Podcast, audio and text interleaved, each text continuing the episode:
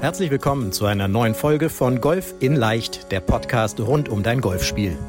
Egal ob Trainer, Freunde oder YouTube-Kanäle, Während es unendlich viele Tipps für das eigene Golfspiel gibt, so ist es umso schwerer, genau die richtigen Ansätze und Übungen systematisiert ins Training einzubauen, um das eigene Spiel wirklich nachhaltig zu verbessern. Fabian Bünker, ehemaliger DGV-Nationalspieler und PGA Golf Professional, zeigt Golfern, wie sie durch ein gut strukturiertes und zielgerichtetes Training nicht nur ihr Handicap verbessern, sondern vor allem konstant gutes Golf spielen. Herzlich willkommen zu einer neuen Golf in Leicht Podcast Folge, deinem Lieblingspodcast, dem Podcast rund um dein Golfspiel. Und heute möchte ich noch einmal den Nico Osenberg ankündigen. Du hast wahrscheinlich schon die Podcast-Folge mit ihm zum Thema Ziele dir angehört. Nico ist ja mein Geschäftspartner hier, genau wie ich, Geschäftsführer in der Fabian Bünker Golf Akademie. Mit Nico zusammen habe ich all die Trainingspläne und auch das Trainingskonzept zusammen entwickelt. Und darum wird Nico heute über ein weiteres spannendes Thema sprechen, nämlich das Thema Stagnation in deinem Golfspiel und vor allem, wie du aus dieser Stagnation in die Verbesserung kommst. Also doch genau die richtige Podcast-Folge zum Start in das neue Jahr, in die neue Golfsaison. Und jetzt wünsche ich dir dabei viel Spaß und ich freue mich schon auf die nächste Podcast-Folge. Dann bin ich wieder am Start. Bis dahin, mach es gut. Hier war der Fabian. Ciao, ciao. Herzlich willkommen zu einer neuen Podcast-Folge deines Podcasts Golf in Leicht. Wie du hörst, ist es wieder nicht Fabian, der den Podcast hält, sondern ich bin's, Nico Osenberg. Kurz nochmal zu mir, für die, die mich nicht kennen. Ich bin der Geschäftsführer bei uns in der Golf in Leicht GmbH, in der Fabian Bünker Golf Akademie und ja, habe mit Fabian zusammen das komplette Trainingskonzept entwickelt und sehe ja immer wieder in den täglichen Coachings, in den täglichen Analysegesprächen, dass verschiedene Probleme bei den Golfern immer wieder entstehen und deswegen spreche ich heute über das spannende Thema Stagnation. Jetzt hoffe ich mal für dich, äh, lieber Zuhörer, dass das Thema dich gar nicht interessiert, weil du dich konstant auf dem Weg zur Verbesserung befindest. Sollte es aber der Fall sein, dass du aktuell in deinem Spiel stagnierst, ja, dann ist die Podcast-Folge jetzt etwas für dich, denn es geht jetzt hier darum, was machst du, wenn du stagnierst, wie kommst du wieder in die Verbesserung rein. Starten wir direkt mal rein. Als allererstes ist es an sich relativ logisch, aber trotz alledem ist es so, so wichtig, dass ich es nochmal sage. Als allererstes ist es wichtig, dass du ganz ehrlich und nüchtern dich selbst, dein Spiel dir anschaust dass du stagnierst, dass du dir auch selbst eingestehst, dass du stagnierst. Diese Ehrlichkeit, diese Nüchternheit zu sich selbst ist letztendlich der erste und große und wahrscheinlich auch der wichtigste Schritt im ganzen Prozess. Denn nur so kannst du letztendlich wieder in die Verbesserung reinkommen und damit auch dein Golfspiel wieder, ja, wieder zu mehr Spaß in deinem Golfspiel zu kommen. Das heißt, am Anfang geht es darum, dass du dir erstmal ehrlich zu dir selbst bist, dass du dich, äh, dass du stagnierst. Und jetzt geht es darum, sobald du stagniert bist, dass du etwas änderst. Das ist eine ganz, ganz wichtige Sache. Es geht darum, dass du eine aktive, eine bewusste, eine große Änderung durchführst. Denn, wie hat, ich glaube, Albert Einstein war es, hat, schon gesagt gehabt, Definition von Wahnsinn ist es, immer das Gleiche zu tun und ein anderes Ergebnis zu erwarten. Und das ist genau diese gleiche Sache hier. Es geht für dich darum, dass du deine Routine, dass du das Gewohnte durchbrichst und eine große Änderung durchführst, denn nur so kannst du von der Stagnation zur Verbesserung kommen. Eine große Änderung ist jetzt nicht irgendwie, dass du mal auf die Range gehst für 30 Minuten, einmal alle paar Wochen oder einmalig was trainierst, sondern eine große Änderung wäre eben, dass du zum Beispiel sagst, okay, ich entwickle mir einen Trainingsplan, nach dem trainiere ich. Oder statt dreimal zu spielen, gehe ich nun zweimal die Woche auf die Range und gehe einmal auf den Platz nur. Oder ich wechsle jetzt den Trainer und wechsle bewusst mein Trainingsumfeld. All das sind große Veränderungen, aktive, bewusste Veränderungen, die letztendlich auch den Verbesserungsprozess von dort aus losstarten werden. So, jetzt sagen wir mal, du hast für dich akzeptiert, dass du stagniert bist. Du sagst, okay, ich habe eine, mach die, führe die bewusste Änderung durch und möchte mich verbessern. Jetzt geht es erstmal natürlich darum, warum stagnierst du überhaupt oder wie kannst du dich verbessern? Dafür ist es erstmal wichtig, sich anzuschauen, warum entsteht Verbesserung oder wie entsteht Verbesserung. Im Prinzip entsteht Verbesserung dadurch, dass du das Richtige zum richtigen Zeitpunkt trainierst. Du kannst nämlich auch theoretisch das Falsche zum richtigen Zeitpunkt trainieren. Du kannst das Richtige zum falschen Zeitpunkt trainieren. oder das Falsche zum falschen Zeitpunkt trainieren. Und dabei geht es, wie gesagt, einfach darum, dass du das Richtige zum richtigen Zeitpunkt trainierst. Um dir mal ein Beispiel zu geben. Wenn du Handicap 28 spielst, bringt es nichts, wenn du jetzt anfängst, die verschiedenen Flugkurven zu lernen. Wenn du jetzt, wenn du jetzt genau einen Draw spielen willst, genau einen Fade spielen willst. Nein, da geht es erstmal darum für dich, dass du den Ball stabil Mitte Fairway bekommst, in so einen 30 Meter Korridor reindriven kannst. Das heißt, wenn du jetzt als Handicap 28er anfängst, die Flugkurven zu lernen und alles zu perfektionieren, trainierst du gerade das Falsche zum richtigen Zeitpunkt. Andersrum, du trainierst das Richtige zum falschen Zeitpunkt. Wenn du jetzt aber zum Beispiel Handicap 14 Spieler bist, dann wäre, sage ich mal, dieses Flugkurvenlernen, ab jetzt fängt es so, sobald 14 und in Richtung der Einstelligkeit, werden die Flugkurven immer wichtiger. Das heißt, das wäre jetzt das Richtige zum richtigen Zeitpunkt trainieren. Das heißt, es ist eben hier relativ wichtig, auf dass du wirklich darauf achtest. Am Ende geht es letztendlich auch darum, dass du hier mit einem richtigen Trainer trainierst. Denn wenn der Trainer dich mit den Worten empfängt, hey, na, was machen wir denn heute? Dann geht es für dich darum, dass wirklich die Alarmsignale, die Alarmsirenen in deinem Kopf losgehen. Denn das zeigt dir letztendlich schon, dass es gar nicht möglich ist, dass du das Richtige zum richtigen Zeitpunkt trainierst. Und wenn es das passiert, dann ist es ein absoluter Zufallstreffer. Denn hey, was machen wir denn heute? Bedeutet gleichzeitig, dass du ansagst, was genau gemacht wird, zu welchem Zeitpunkt es gemacht wird. Und seien wir mal ganz ehrlich, wenn du das schon wüsstest, was genau zum richtigen Zeitpunkt trainiert werden müsste und wie es auch trainiert werden müsste, dann wärst du schon längst an dem Punkt und ja, dann wäre das nicht dein Ziel. Das heißt, wie gesagt, es ist ganz wichtig, dass du das Richtige zum richtigen Zeitpunkt trainierst. Das Problem dabei ist eben, die wenigsten Golfer trainieren überhaupt das Richtige. Ich habe gerade schon darüber gesprochen, was eben das Richtige oder das Falsche wäre. Nochmal kurz möchte ich nochmal auf das Falsche eingehen. Das Falsche im Golfspiel wäre zum Beispiel, dass du sagst, ich trainiere gar nicht. Ich gehe nur auf den Platz. Ich möchte mich unbedingt verbessern, aber ich gehe nur auf den Platz und gehe nicht auf die Range. Das ist das Falsche. Oder dass du sagst, ich trainiere die falschen Bereiche. Ich habe zum Beispiel das Beispiel gerade gebracht. Handicap 28, der auf einmal anfängt, äh, verschiedene Flugkurven zu trainieren, ist nicht das Richtige in dem jeweiligen, zu dem jeweiligen Zeitpunkt. Oder zum Beispiel das Falsche wäre auch, wenn du nur deinen Schwung trainierst, wenn du diese Bereiche wie mentale Stärke, wie Course Management, also auch super essentielle Bereiche in deinem Spiel nicht trainierst. Das heißt, es geht darum, ich kann mich wieder nur wiederholen, das Richtige zum richtigen Zeitpunkt zu trainieren. So, und das, jetzt gehen wir, einmal, gehen wir das sozusagen einfach mal exemplarisch an, anhand der drei Schritte, die, es, die, es, die du gehen hast, um zur Verbesserung zu kommen. Erster Schritt, und das ist letztendlich die Basis zur Verbesserung, ist natürlich eine ausführliche Analyse deines aktuellen Spiels, deines Ist-Zustands, deines Status Quo. So eine ausführliche Analyse hat mehrere Punkte, die es abdecken muss. Punkt 1 ist, dass es eine große Analyse alle paar Monate geben sollte, wo wirklich alle Bereiche, also alle fünf Säulen deines Spiels abgedeckt werden auch wirklich analysiert werden. Schwung, Cost Management, mentale Stärke, Fitness, aber auch das Thema Equipment. Zusätzlich sollte die Analyse von einer anderen Person als dir stattfinden. Also im Idealfall natürlich einem Pro, der das Können natürlich auch und dein, dein Training, dein Spiel super gut einschätzen kann, weil er einfach ja, genau weiß, was genau zu tun ist.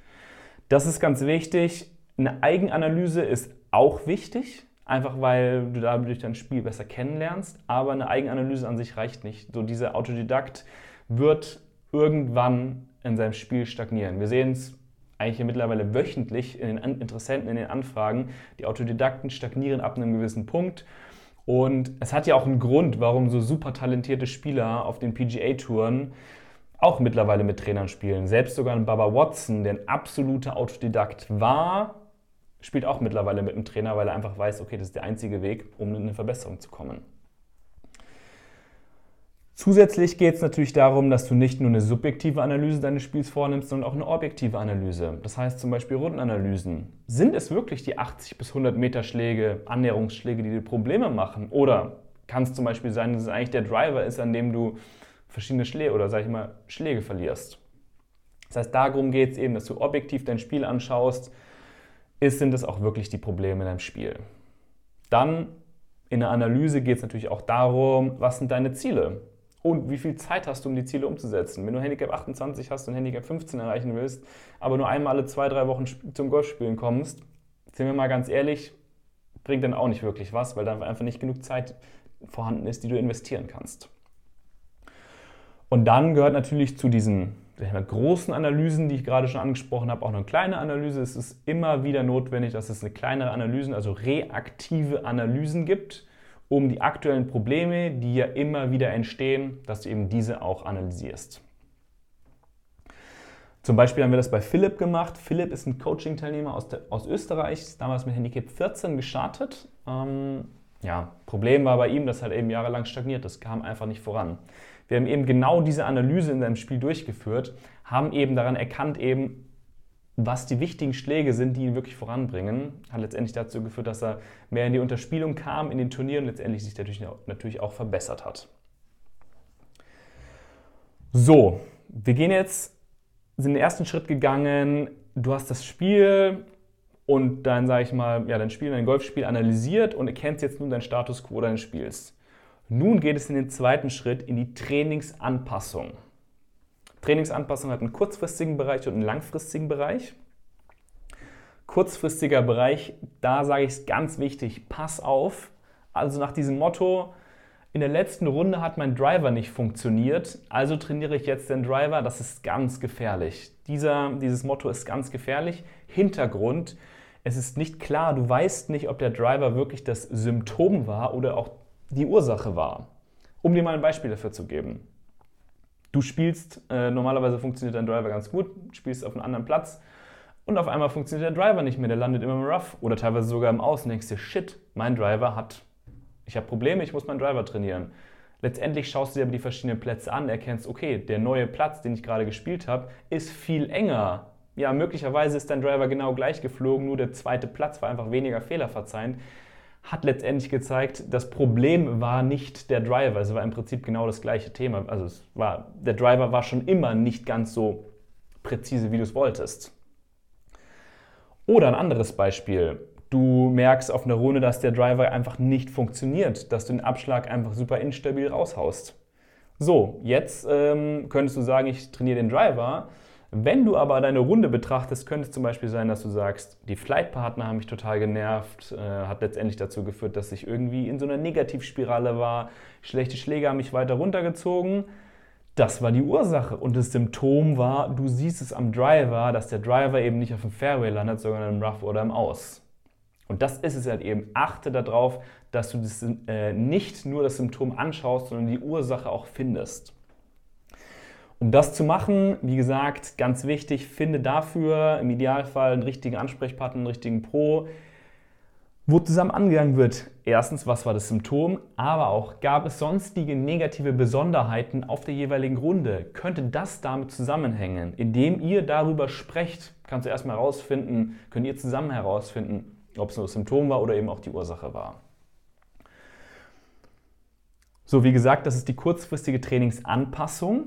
Ähm, da gilt es eben darum, reaktiv deine Probleme zu trainieren, die immer wieder entstehen, die werden immer wieder entstehen. Ist einfach so. Das heißt, es muss in jedem Trainingsplan, in jedem Training muss es eben einen Bereich geben, wo eben reaktiv deine Probleme trainiert werden. Ein gutes Training, ein gutes Trainingskonzept hat aber eben auch noch eine langfristige Komponente. Langfristige Komponente Kannst du dir einfach so vorstellen, wie gesagt, wir bleiben an dem Beispiel Handicap 28. Stell dir vor, du möchtest, hast das Ziel Handicap 18 zu spielen. Es bringt es nicht nur, deine reaktiven, deine aktuellen Probleme zu trainieren, sondern du musst auch diese Bereiche trainieren, die du spielen und können musst, um Handicap 18 zu spielen. Das heißt, ein ideales Training ist aufgebaut mit einer reaktiven Komponente von den aktuellen Problemen aber auch einer proaktiven Komponente von den Bereichen, die du können musst, um eben das jeweilige Handicap-Level oder das jeweilige Level grundsätzlich zu spielen. Wir im Coaching nutzen dafür die ATB-Methode. Hast du wahrscheinlich von Fabian schon mal gehört. Äh, ATB-Methode ist ein Ansatz für ein strukturiertes Golftraining, wo wir eben im ersten Schritt das Golfspiel analysieren. Also den Schwung wird analysiert, aber auch die Bereiche wie die mentale Stärke, wie das Course-Management etc.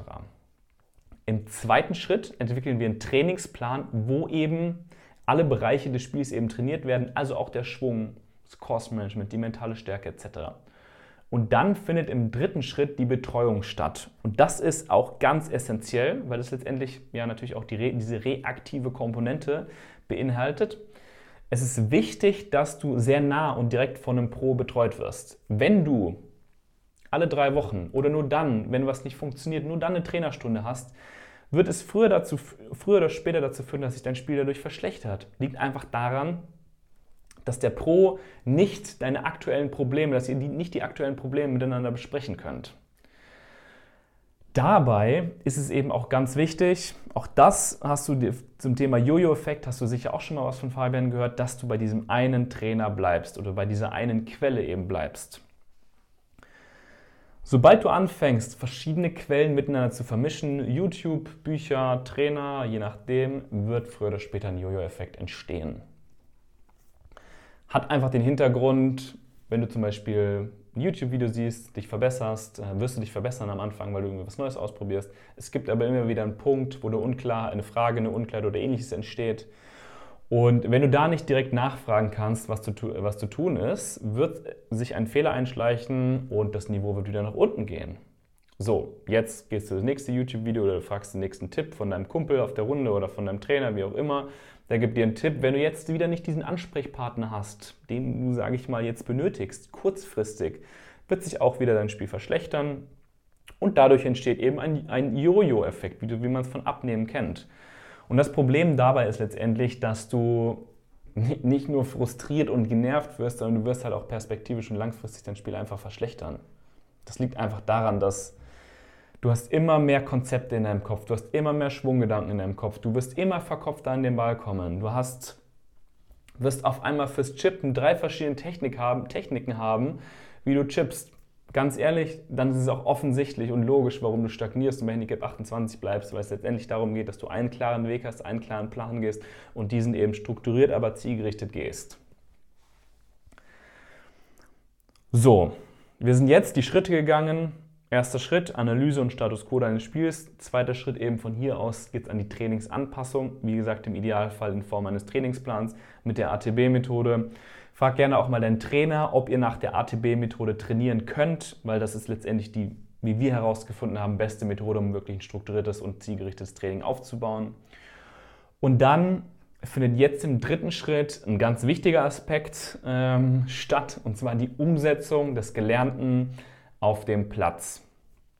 Keiner von uns, egal wie viel Spaß dir Range-Training macht, keiner will der Range-Weltmeister werden und auf dem Platz funktioniert es einfach nicht mehr. Und leider passiert es immer, immer wieder, dass das Gelernte nicht auf dem Platz umgesetzt werden kann. Und deswegen geht es einfach darum, dass du dein Training richtig aufbaust, dass du eben das Gelernte auch auf dem Platz und dann auch in der Folge dessen im Turnier umsetzen kannst, in der Folge dessen natürlich auch Konstanz in allen Bereichen deines Spiels entwickelst. Da muss man sich natürlich erstmal anschauen, warum entsteht es, dass du das Gelernte von der Range nicht auf den Platz übertragen kannst. Es gibt dafür mehrere Gründe. Ein Grund ist auf jeden Fall, dass du nicht richtig trainierst, nicht platznah trainierst. Das äh, Range-Training, so dieses typische, ich schlage 50 Mal das Eisen 7, äh, ist logisch, dass nach dem zehnten Versuch das Eisen 7 besser, besser fliegt als nach dem ersten Versuch, was aber dann in der Folge dazu führt, dass du es auf dem Platz nicht umsetzen kannst. Also du musst in dem Sinne platznah trainieren, und möglicherweise auch Drucksituationen oder ähnliches simulieren, dass du da einfach da stabiles auf dem Platz umsetzen kannst. Zweiter Bereich ist dann eben, dass du bei einem Training möglicherweise zu viele Dinge umsetzt. So dieses, ich schlage meine Schläger von unten bis oben durch oder ich fokussiere mich auf den Driver, auf meine Wedges und auf meinen Putten und vielleicht noch das Eisen 7. Das wird dazu führen, auch dazu, dass es eben nicht platznah genug ist, ähm, dass du zu viele, sag ich mal, Systeme und die Gedanken im Kopf hast und dass du das Gelernte nicht umsetzen kannst. Das heißt, was hier wichtig ist, fokussiere dich auf einen Bereich. Wir bauen es bei uns in der Trainingseinheiten im Coaching immer so auf, dass du, hm, sag ich mal, in der, in der Trainerstunde oder beziehungsweise in der Range-Stunde das trainierst, was du das letzte Mal trainierst hast, also im Prinzip ein Wiederholungstraining, aber auch ein Fokustraining von dem aktuellen Bereich. Also wir, wir kombinieren das. Fokus wirklich, wie gesagt, auf einzelne Dinge oder auf, wenn es mehrere Dinge sind, maximal zwei, maximal drei Dinge, nicht mehr machen. Es geht einfach darum, dass du dich fokussierst und von dort aus eben strukturiert trainierst. Nächster Punkt ist, dass du eine Sache umsetzt und das dann direkt oder eine Sache trainierst und dann es direkt auf dem Platz versuchst umzusetzen. Zum Beispiel, du hast immer Probleme mit deinem Driver und bist dann bei deinem Trainer, hast eine Trainerstunde mit dem Driver und dann wunderst du dich, warum es ein, zwei, drei oder vier, sag ich mal, Einheiten später nicht mehr klappt. Es geht darum, dass große Änderungen müssen immer, also es bringt nicht, wenn du diese einmalig nur trainierst, sondern es müssen, die Muster müssen geändert werden. Das kannst du dir so vorstellen, jeder Schwung, jede Bewegung hat ein motorisches Muster in dir drinnen und das muss, hast du dir, je nachdem wie lange du Golf spielst, Monate, Jahre, Jahrzehnte sogar antrainiert. Dieses Muster muss erstmal Schritt für Schritt für Schritt gelöst werden. Da gibt es im Prinzip zwei Möglichkeiten und du gehst einmal die radikale Brechvariante ran. Du durchbrichst dein Muster, indem du radikale Veränderungen reinführst oder die Variante 2 ist, du gehst Schritt für Schritt für Schritt ähm, ran. In den meisten Fällen bevorzugen wir, sage ich mal, die Schritt für Schritt Art und Weise, um das Muster zu, zu verändern. Und deswegen nutzen wir bei uns im Training die, die Fünf-Schritte-Methode, wo wir wirklich sagen, von, wenn du eine größere Änderung hast, wirst du eben, führst du die, gehst du die verschiedenen Schritte durch, um es von der Range, sag ich mal, auf dem Platz in, in äh, Spaßsituationen, bis aber dann auch hin zum, hin, hin zum Turnier das es in fünf verschiedenen Schritten umsetzt.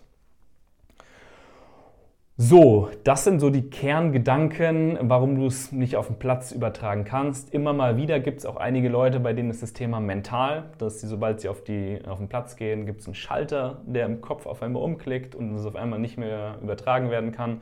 Das ist ein mentales Thema. Dafür geht es darum letztendlich, dass du die Routinen entwickelst, die, dich, äh, die du auf, dem, auf der Range umsetzt, aber auf dem Platz umsetzt da geht es aber letztendlich auch darum, dass du dich einfach um, auf verschiedene Dinge fokussierst, die du, ähm, die im Prinzip den Platz dir das gleiche Gefühl geben wie auf der Range, auf der jeweiligen Range-Einheit. Genau, das heißt, hierbei geht es, wie gesagt, darum, das sind so die Gründe, weswegen du es nicht oft nicht richtig übertragen kannst. Das heißt, darum geht es eben, dass du die richtigen Ansätze machst in deinem Training, um das Gelernte auf dem Platz zu übertragen. Ich wiederhole es nochmal, einfach weil es so wichtig ist. Es ist so wichtig, dass du eben das wenige Dinge trainierst, dass du diese wenigen Dinge wirklich richtig trainierst, dass du nicht die Schläger von unten bis oben stur durchspielst, sondern dass du sagst, okay, heute fokussiere ich mich auf den Rhythmus. Heute Fokus auf Rhythmustraining.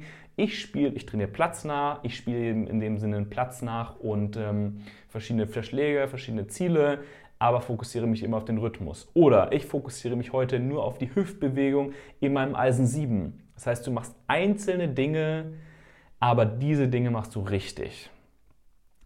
Dann platznahes Training bedeutet eben auch hier, du setzt, ziehst deine Routinen immer wieder durch. Du machst eine Pre-Shot-Routine, machst Erwartungs also führst sozusagen auch ein erwartungsloses Golfen Journal, kannst du auch während der Range-Einheit machen, extrem hilfreich auf jeden Fall auch und möglicherweise auch eine Post-Shot-Routine, wenn du die für dich umsetzt. Das heißt, da geht es einfach darum, dass du die Routinen auch auf dem Platz umsetzt. Du kannst dir vorstellen, wirklich konstantes Golfspiel auf dem Golfplatz ist eine Abfolge von verschiedenen Routinen. Das ist die Routine, die Pre-Shot-Routine, dann der Schlag, dann die Post-Shot-Routine, dann wie du mit verschiedenen Leuten redest, dann wie du puttest etc. Das sind alles eine Abfolge von Routinen. Und auch all das kannst du auf der Range genauso trainieren. Und wenn du das genau machst, wird sich früher oder später, wirst du es alles auf dem Platz auch umsetzen können. Dann, wie gesagt, simulierst du auf jeden Fall Drucksituationen und echte Situationen auf dem Platz. Wir bauen bei uns im Coaching immer mal wieder, sag ich mal, Druckübungen ein in die verschiedenen Trainingseinheiten, um Druck auch aufzubauen, auch Druck auf dem Platz aufzubauen, weil offensichtlich ist es was anderes, wenn du im Turnier auf Loch 17 bist und du weißt, wenn du jetzt den Putt lochst, äh, dann ist die Wahrscheinlichkeit relativ hoch, dass du dich unterspielen wirst. Äh, das ist natürlich eine ganz andere Situation, als, der, als in der du normalerweise nicht bist, wenn du auf der Range trainierst. Das heißt, darum geht es eben auch, verschiedene Spielsituationen einfach zu simulieren mit Druck, möglicherweise auch mit Kumpels, einfach um da einfach diese, diesen Wettbewerbsgedanken, der in jedem Fall im Turnier entstehen wird, auch in der Trainingseinheit zu simulieren. Und dann, ich wiederhole mich nochmal, wie gesagt, diese Schritt-für-Schritt-Umsetzung. Wenn du eine große Umsetzung durchführst, für sie in kleinen Schritten, übertrage sie in kleinen Schritten von der Range auf die Privatrunde mit Freunden, auf die auf die, sage ich mal, EDS-Runde und dann von dort aus in die Turnierrunde. Das heißt, geht einfach hier Schritt für Schritt für Schritt, erhöhe den Druck in deinen Situationen und so Schritt für Schritt checkst du immer wieder, ist diese Umsetzung der Technik, das, was ich gerade gemacht habe, beispielsweise beim Driver, mehr Fokus auf die, auf die Hüfte zu legen, ist diese Umsetzung der Technik in jedem Schritt gut, in jedem Schritt, sage ich mal, gut umgesetzt worden? Wenn nicht, okay, dann musst du wieder von vorne anfangen und gehst zum Beispiel wieder auf die Range-Einheit, wo du eben den Driver trainierst. All das Training, wie gesagt, basierend im Idealfall auf einem Trainingsplan, dass du einfach immer genau weißt, was du trainieren hast, wie du trainieren hast, wo du zu trainieren hast, etc. Das war jetzt eine relativ kompakte Erklärung bei diesem, sage ich mal, Thema Stagnation, äh, weswegen du dich nicht in deinem Spiel verbesserst. Ich möchte nochmal betonen von dem, das, was ich ganz am Anfang gesagt habe. Das Allerwichtigste in der Stagnation ist, ist, dass du dir erstmal ehrlich zu dir selbst bist. Ich stagniere gerade, ich bin gerade nicht zufrieden und dass du von dort aus sagst, okay, ich mache eine bewusste, eine große Änderung, eine aktive Änderung in meinem Spiel, dass du dich eben nicht mehr mit dem Status quo zufrieden gibst. Und da musst du auch einfach radikal selbst, ähm, selbst sage ich mal, ehrlich zu dir sein. Wenn du mit einem Trainer seit einem Jahr trainierst und du in deinem Spiel stagnierst, vielleicht ist es nicht der richtige Trainer. Du solltest diese Schlussfolgerung jetzt nicht führen nach, nach einer Stunde, nach einer Trainingseinheit. Ein gutes Training kann durchaus mal drei Monate dauern, bis, sage ich mal, sich die, die, die Ergebnisse zeigen. Im Idealfall natürlich viel früher. Aber gerade Arbeiten an der Basis ähm, können durchaus eine gewisse Zeit brauchen, bis sie wirken. Das heißt, sei ehrlich zu dir und wenn du ehrlich zu dir bist, sei auch in dem Sinne, für, also führe eine Änderung durch, führe eine aktive, bewusste Änderung durch, ändere deine Gewohnheit, nur indem du was änderst, kannst du letztendlich auch dein, dein sag ich mal, das Resultat, das Ergebnis ändern. Wenn du das machst, wenn du diesem System folgst, wirst du in jedem Fall von der Stagnation zur Verbesserung kommen. Ich meine, du kennst sie aus dem Podcast.